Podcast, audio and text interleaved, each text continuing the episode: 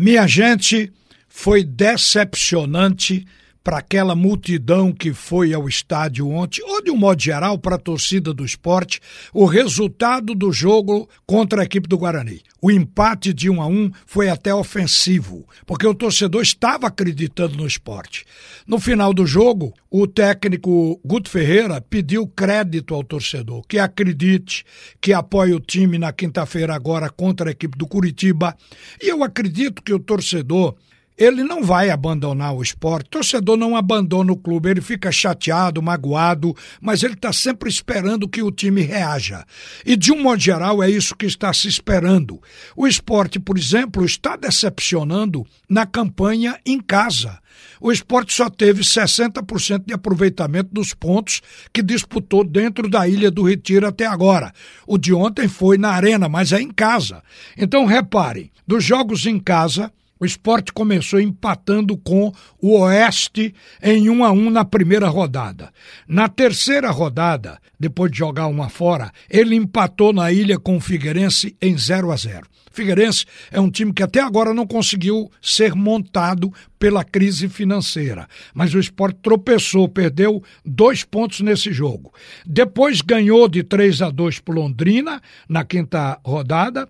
Em seguida venceu o time do Vitória da Bahia por 3 a 1 Depois venceu o CRB por 1 a 0 E aí, depois da Copa América, dentro da ilha, empatou com o Brasil em 0 a 0 e agora com o Guarani. O que é interessante é que o problema do esporte foi detectado. Era um time que tinha uma velocidade do meio-campo para frente muito boa, a tal ponto que o próprio treinador, quando era enaltecida a velocidade do esporte no ataque, ele dizia que queria que a defesa também saísse nessa velocidade e o meio-campo também, porque ele queria um time para propor o jogo incisivo e um time que, na verdade, fosse veloz. Quer dizer, um time que jogasse na, na direção do gol adversário, pressionando. Isto só acontece enquanto o esporte está no 0 a 0 Na hora que ele faz um gol, recua, como aconteceu ontem, como aconteceu contra o Paraná. Ele conseguiu segurar a vitória contra o Paraná, mas abdicou de jogar. Passou só a se defender. Esse não é o time que o torcedor está esperando. E devo dizer que é do conhecimento do treinador e dos jogadores, esse defeito do esporte. Está perdendo o comando do jogo, a partida sai do seu domínio exatamente por esse recuo. E isso ontem foi atestado pelas entrevistas após o jogo de todos os jogadores. Então, quando todos conhecem o defeito, fica mais fácil de resolver. E é isso que a gente espera. O esporte não é para se ter digamos, panos quentes com a atuação do esporte, não. O esporte tem um elenco que é considerado hoje, se não o mais caro da Série B, um dos. O esporte tem uma folha alta em relação a Bragantina, a Curitiba, todos eles. A folha do esporte é mais alta.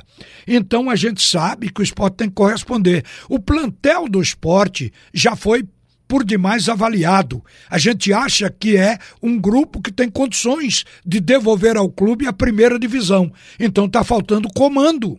E o comando é de Guto, que está pedindo o crédito da torcida. Então eu acho que chegou a hora do time do esporte reagir. Esse abdicar de jogar para se defender vira um mal. Parece que é uma preguiça do time, inclusive mental. O time do esporte precisa fazer como qualquer equipe tem que fazer. Abre o score, faz um gol, tem que trabalhar ofensivamente para fazer o segundo. Se fizer o segundo, para fazer o terceiro. Time que recua vira time perdedor. O esporte está com a característica de jogo de time perdedor.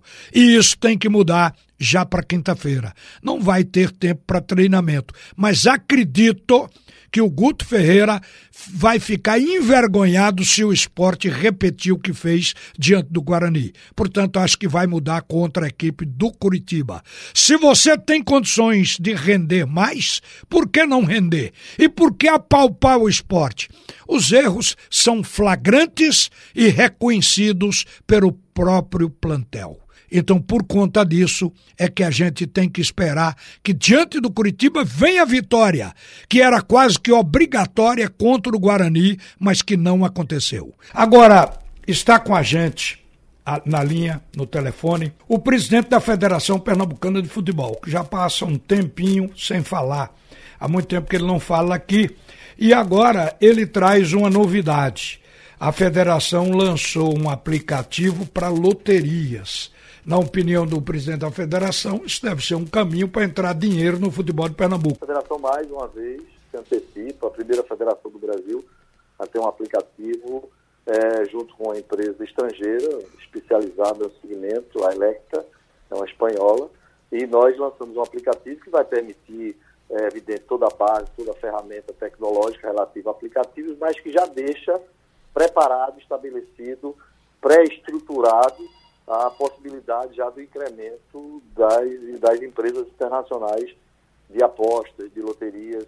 E hoje, inclusive, hoje, Murilo se encontra em São Paulo, nós fomos convidados, Evaldo e Ailton, ex-juiz, nós contratamos, e hoje é aposentado, é um especialista na área, já estão trabalhando em um evento em São Paulo, junto com as maiores empresas do mundo, já avisando esse novo, esse novo milênio, vamos dizer assim, do merchandising no futebol. E nós temos que colocar isso dentro do esporte da Santa Cruz para fazer nossos clubes voltarem a ter recursos, já que nós não temos, diferente dos outros estados do Nordeste, nós não temos recursos do governo. Mas do como é o, o, mecanismo dessa loteria? De que maneira esse dinheiro o, é carreado para o clube?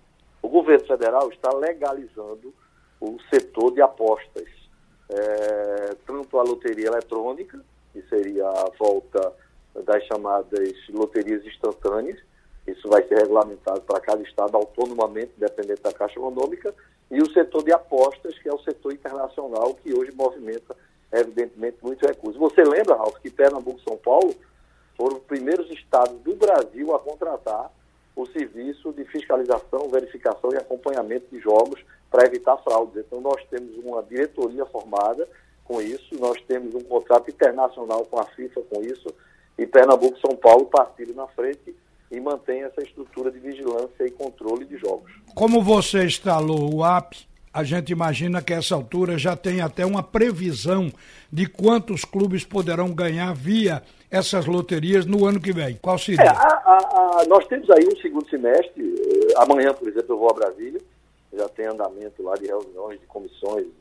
Enfim, são dois, três anos já que nós estamos trabalhando nisso. Nós temos que concluir uma parte é, legislativa, jurídico-legislativa. Assim que ela esteja concluída, é, nós então passaremos a operar. Então a previsão é que no próximo ano nós tenhamos o start é, dessa nova ferramenta, desse novo mecanismo de gerar receita para os clubes. Você sabe que isso é necessário, porque na sexta-feira na sexta-feira passada o presidente do esporte, porque isso já se admitia do Náutico e do Santa Cruz.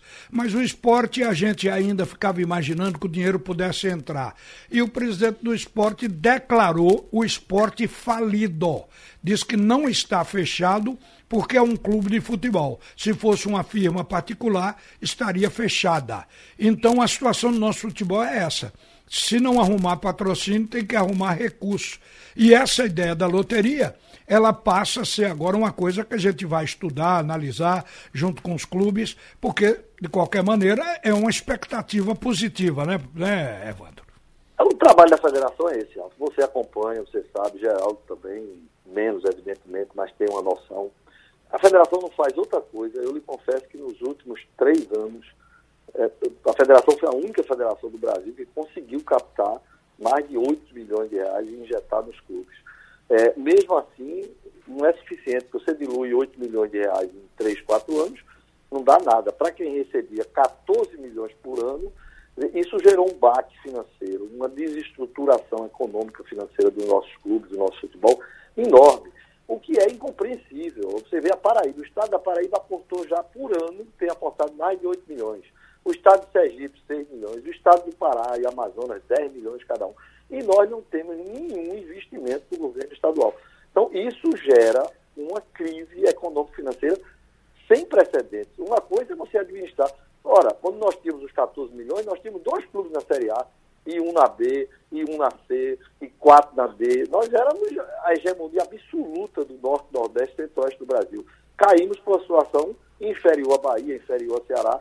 Esse ano, acredito que o esporte volta para A, Náutico e Santa Cruz, os dois, ou pelo menos um, volta para B. Então nós recuperamos, mas ainda assim, com um grau de dificuldade enorme. A federação, eu não tenho mais, não existe mais mecanismo técnico, legal, comercial que eu possa captar dinheiro, salvo agora essa última fronteira, que é a fronteira do segmento da legislação de jogos e loterias.